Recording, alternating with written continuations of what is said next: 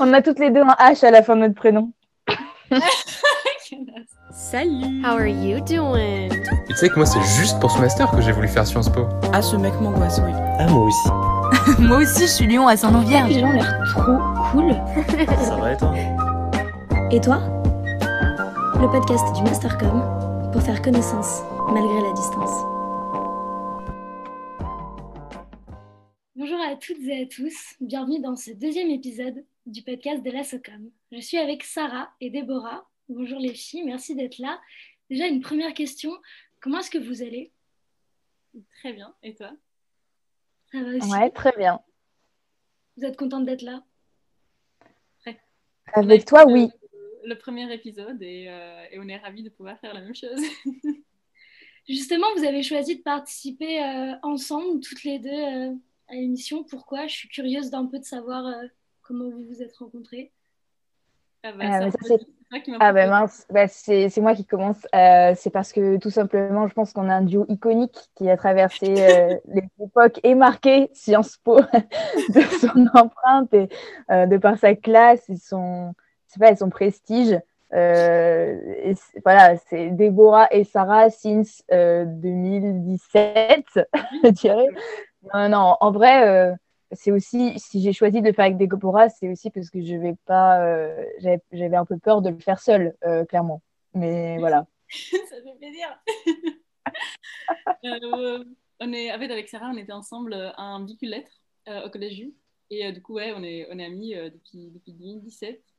Et maintenant, on se retrouve dans le même master encore. Donc, on s'est dit, on s'est dit, ce serait chouette que déjà on se mette dans tous les cours ensemble et qu'on passe, on passe le max des choses ensemble. Ok. Donc voilà, on fait le podcast de Emma euh, ensemble. ok, bah, duo, euh, duo, iconique, très bien, je note. Et euh, je note aussi que vous avez du coup deux profils littéraires et ça me donne envie du coup de commencer vos portraits créatifs en vous demandant à chacune si vous étiez un livre, lequel ce serait? Déborah, si tu veux commencer. alors moi, je dirais que ce serait La vie est ailleurs de Milan Kundera. Déjà parce que j'adore cet auteur et c'est grâce à lui que je suis entrée à Sciences Po. Je me suis bien servi de lui dans ma lettre de motivation euh, d'entrée et à mon oral. Et, euh, du coup, bah, c'est un auteur euh, qui est franco-tchèque, enfin tchèque, qui a eu la nationalité française et qui habite en France depuis des années. Donc un peu le même parcours que j'ai parce que je viens de Prague. Et parce que j'adore ses livres, j'adore le titre, La vie est ailleurs. C'est un peu ma, ma, devise de vie. Et, et même le livre, il est, il est incroyable. Vraiment, il a, il a changé ma vie. La vie est ailleurs, je crois que c'était ce que tu avais répondu euh, une fois sur une des, conversations quand on. Quand les gens étaient stressés pour le travail, exactement.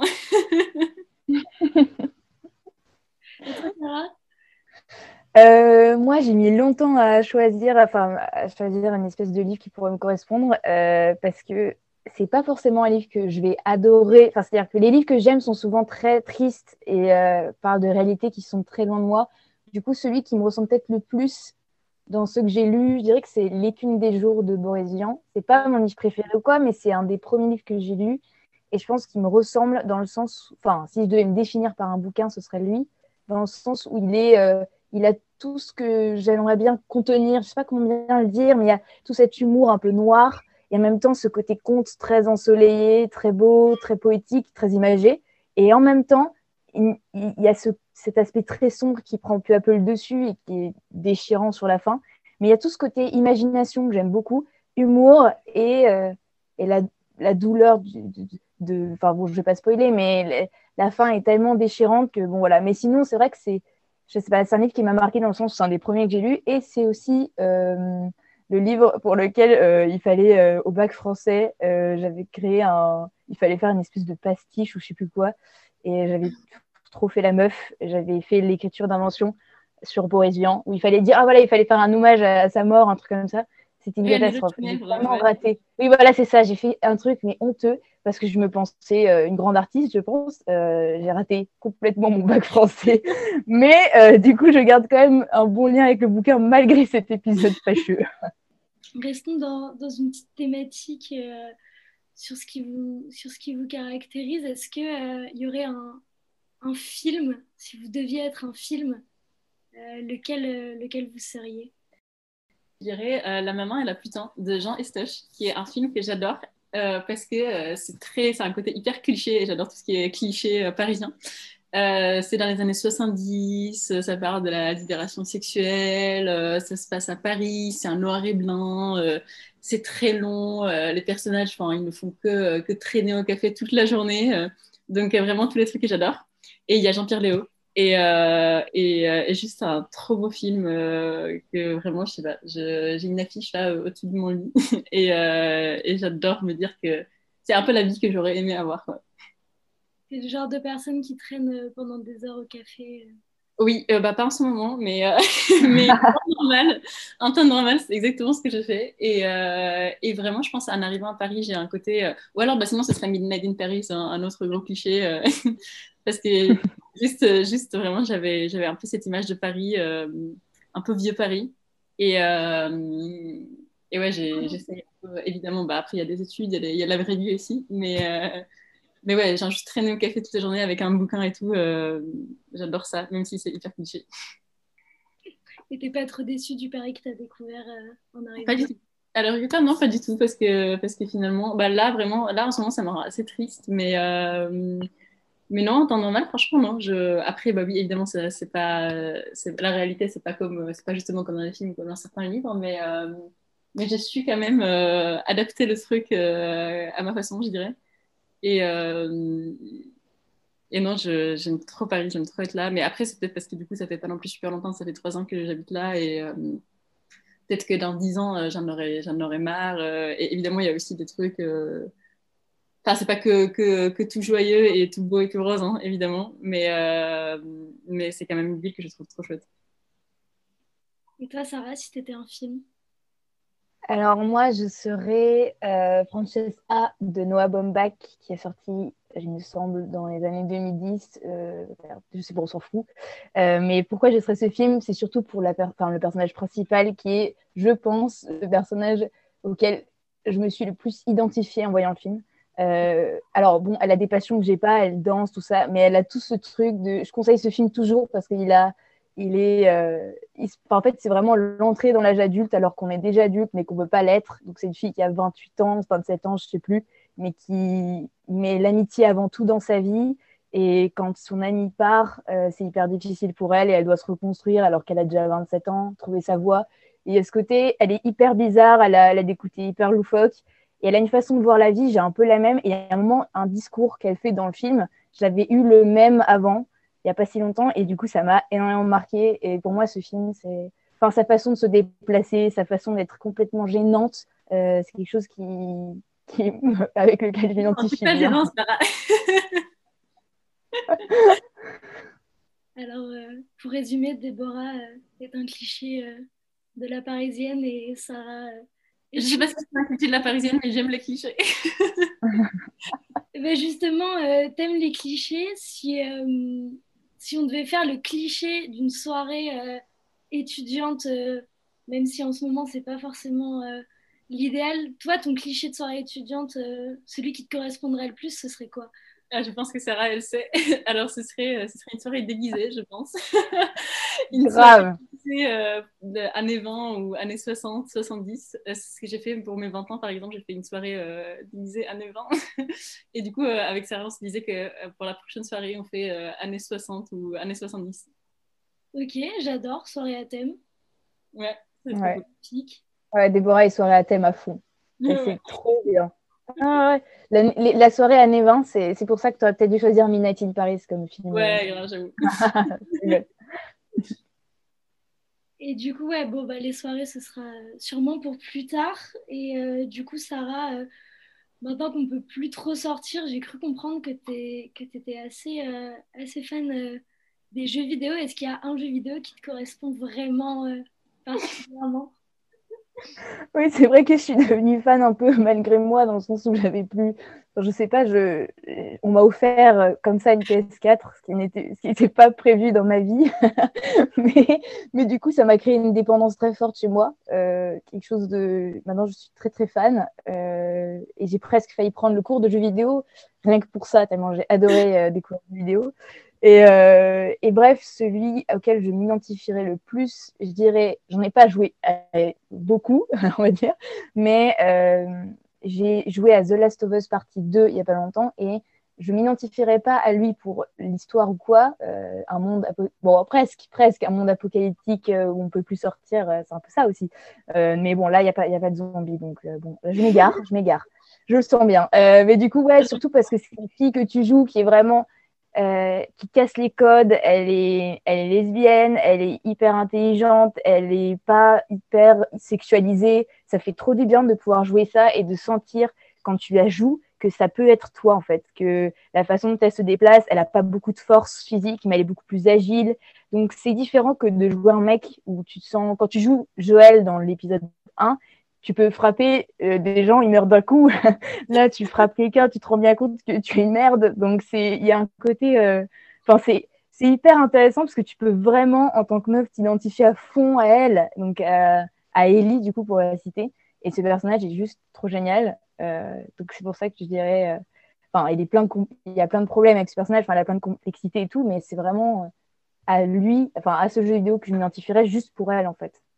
Ok, c'est trop cool. Bah, une belle découverte, en tout cas. Déborah, du coup, j'imagine que tu écoutes parfois de la musique pendant ton temps libre. Si tu étais une chanson, ah oui, alors si j'étais une chanson, c'est totalement le choix est clair. Ce serait Yes Sir I Can Boogie de Baccara qui est une chanson qui, qui juste j'adore, qui me fait danser, qui me met toujours de bonne humeur. Je, je la mets à toutes mes soirées, Sarah peut confirmer. Et, euh, et, vraiment, c'est une chanson que j'adore, qui me met vraiment tellement de bonne humeur.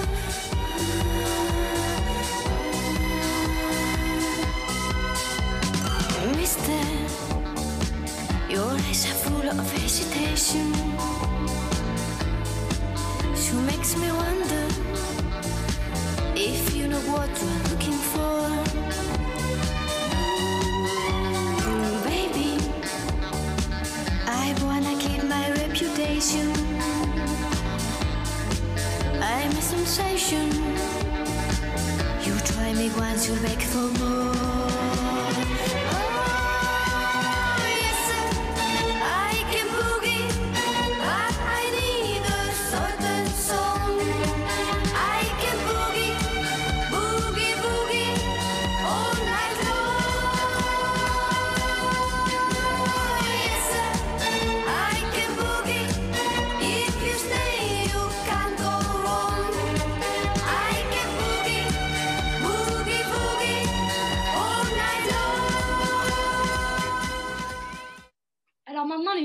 Discuter un peu de, de, ce qui nous rassemble ici, donc le fait euh, d'être dans le Mastercom.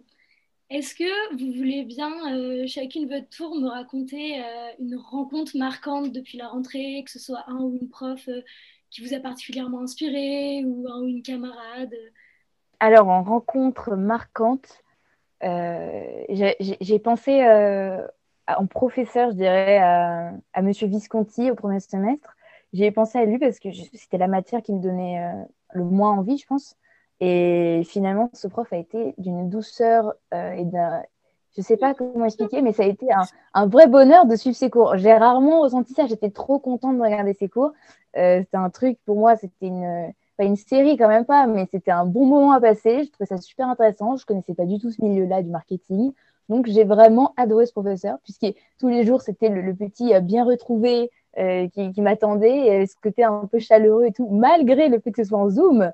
Et ça, c'était fort. Et donc, euh, je pense que lui, c'était ma rencontre professionnelle. Bon, ma rencontre, je n'ai pas vraiment rencontré, je ne vais même pas parler, mais, euh, et ça se trouve, je n'ai pas d'ailleurs une bonne note à son examen, mais il était très chouette et ses cours étaient passionnants. Et du coup, j'ai, je sais pas, c'était ma bonne rencontre prof. Et il y en a eu d'autres, et j'imagine qu'il y en aura d'autres au semestre 2. Euh, le cours que j'ai le plus aimé au premier semestre, bah, c'est complément. C'était le cours de David Collomb en communication de masse. Parce que c'était un mercredi à 8h. C'était le seul cours à 8h que j'avais. Et pourtant, c'était trop bien et ça faisait trop plaisir de me lever pour ce cours parce qu'on était déjà assez peu nombreux, on n'était même pas 20, donc euh, c'était quand même assez, euh, on pouvait vraiment parler et, et le côté Zoom s'est presque effacé. Et je trouve que bah, déjà c'est un très très bon prof, il est vraiment hyper sympa, il, il, est assez proche de ses élèves, du coup encore une fois malgré le Zoom. Et bah, comme Clémence, là je l'ai repris au deuxième semestre. Euh, et, vraiment, j'adore à la fois euh, bah, son cours et sa personnalité. C'est un très bon historien et, euh, il sait rendre vraiment des trucs hyper intéressants. Même si la communication, c'est pas quelque chose qui me passionne, je trouve que bah, c'est plus l'histoire de la com et c'est vraiment trop cool. Et du coup, bah, bah Sarah aussi, j'ai su la convertir. elle a aussi pris son cours ce semestre. Et, et un élève, malheureusement, j'ai pas trop rencontré des gens avec le Zoom et tout. Et aussi, un truc un peu fourbe, c'est que j'avais déjà dans ce master, il y avait déjà pas mal de mes potes que, que je connaissais être en particulier. Euh, donc, euh, donc j'ai pas fait plus d'efforts que ça, je pense, pour rencontrer du monde. Euh, mais, mais même les gens du master en général, quand on parle sur Messenger, etc., je trouve qu'il y a une chouette ambiance quand même et que tout le monde s'entend bien, donc c'est trop cool. Ouais, vraiment, c'est un truc, ça, du Master qui est super. Enfin, je me permets de rebondir là-dessus, mais c'est que les conversations Messenger avec tout le monde sont super chouettes et c'est un atout qu'on n'a pas dans les autres masters, j'ai l'impression. Enfin, je bah, vois qu'on a des, gens qui sont un APAP enfin, ou euh, ouais. la même ambiance, quoi. Ça, c'est sûr. On a de la chance là-dessus. Ouais. Trop chouette. Trop chouette. Bah, contente de voir que vous avez des super retours euh, de certains cours. Maintenant, je vais, je vais vous parler un peu de, de votre avenir je je veux angoisser personne, mais euh, je suis curieuse de savoir euh, quel serait le, boulot de vos rêves. Euh, ben, c'est marrant parce que je, tu as dit on va parler de votre avenir. Je n'en sais pas grand-chose encore pour l'instant. Mais, mais moi, on va dire, si on devait imaginer un boulot de rêve, le maximum du rêve, vraiment le, le top du rêve, ce serait d'être, d'écrire. Alors, pas forcément euh, des romans, mais peut-être des scénarios ou des choses comme ça. Ce serait d'arriver à écrire quelque chose, en fait, ce serait le boulot idéal. D'arriver à écrire quelque chose et d'être payé bien pour, pour écrire quelque chose. Mais euh, arriver à avoir une plume et pouvoir euh, m'exprimer et, faire passer certains messages, ce sera un rêve, un, rêve assez fou. Et, et, sinon, le boulot de rêve, ce serait déjà de travailler dans le secteur culturel. Après, dans les éditions, dans le cinéma, euh, je sais pas trop encore. Et vu ce qui se passe en ce moment, je sais encore moins. Donc c'est un peu compliqué. Mais, euh, Déborah, si tu as des choses plus joyeuses à raconter là-dessus. Euh, pas tellement, pas tellement. Et c'est marrant parce que bah, du coup, une amie avec Sarah aussi, c'est pas, pas un hasard parce qu'on on aime les mêmes choses et on aime on veut faire un peu les mêmes choses. Donc je pense que pareil, s'il y avait vraiment aucune limite, bah, je dirais être scénariste ou écrivaine ou bah, pareil, écrire c'est, euh, même si ça semble facile d'écrire, euh, ça ne l'est pas euh, tant que ça. Et encore moins, bah, et justement, être payé pour ça. mais du coup, bah, si je devais, bah, là maintenant, choisir d'après là, les, après les quelques premiers mois de ce master et tout, ce serait être éditrice. parce que du coup, bah, pareil, j'aimerais bien travailler dans la culture. le cinéma m'attirait aussi pas mal, mais là, ce serait plus le milieu du livre, du coup. Donc ce serait Éditrice, et en particulier ce serait Éditrice chez les éditions de Minuit, qui est une maison d'édition que j'adore. Et c'est tout petit et c'est quasiment impossible, euh, évidemment, d'arriver euh, dans ce milieu quand on n'a pas trop de contacts, euh, quand, quand, on n'est pas déjà un peu dedans. Mais, mais bon, je vais quand même essayer, de, avec les stages et tout, de me rapprocher de ce milieu-là. Ok, bah écoutez, c'est tout ce que je vous souhaite. J'espère voir un jour vos noms après le générique d'un film ou sur, euh, sur un bouquin. Je vous souhaite de continuer à, écrire et de faire ce qui, vous, euh, ce qui vous fait plaisir. On en a besoin en ce moment. Avant de, de, terminer euh, cet épisode, est-ce que vous avez un petit mot à adresser à nos auditories, à la promo du master? Ouais, bah moi j'aimerais juste souhaiter bon courage à tout le monde parce que, parce que je sais que c'est une période horrible. moi, le Zoom, clairement, je n'en peux plus et je sais qu'on est tous un peu dans, dans ce cas. Et, euh, et, du coup, bah, tenez le coup, tout le monde, et euh, voyez-vous quand même. Euh, parce, que, parce que franchement, je pense que là, si on, si on doit rester encore enfermé tout ce semestre, avec juste devant nos écrans, on va vraiment péter un câble. Et vu que les gens sont globalement tous hyper sympas dans notre master, je vais ne pas hésiter à, à, se, à se voir et à se rencontrer. Quoi. Euh, franchement, j'ai rien à ajouter. C'est le meilleur message qu'on puisse délivrer au master. Euh, vraiment, moi aussi, c'est ça que je voudrais dire. C'est une espèce de bon courage parce que c'était déjà super dur au semestre 1 et c'est d'autant plus dur de reprendre un semestre 2.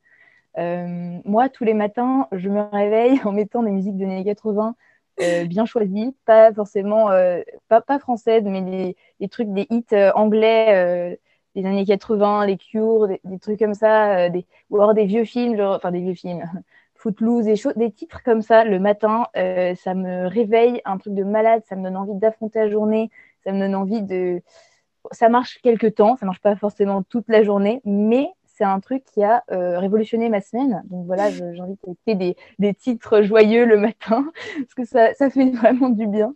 Et, euh, euh, sinon, voilà, je répète ce qu'a dit Déborah, mais un énorme bon courage en fait. Et de se voir aussi, c'est important. Je suis Emma Bouvier et j'étais ravie de vous présenter cette émission. Et toi est un podcast imaginé et réalisé par le pôle communauté de la SOCOM. Merci de nous suivre dans cette aventure. N'hésitez pas à nous laisser des commentaires, 5 petites étoiles et à en parler autour de vous. Si vous souhaitez participer à l'émission, écrivez-nous à asso.com.sciencespo.fr et surtout, retrouvez la SOCOM sur Facebook, Instagram et Twitter. À bientôt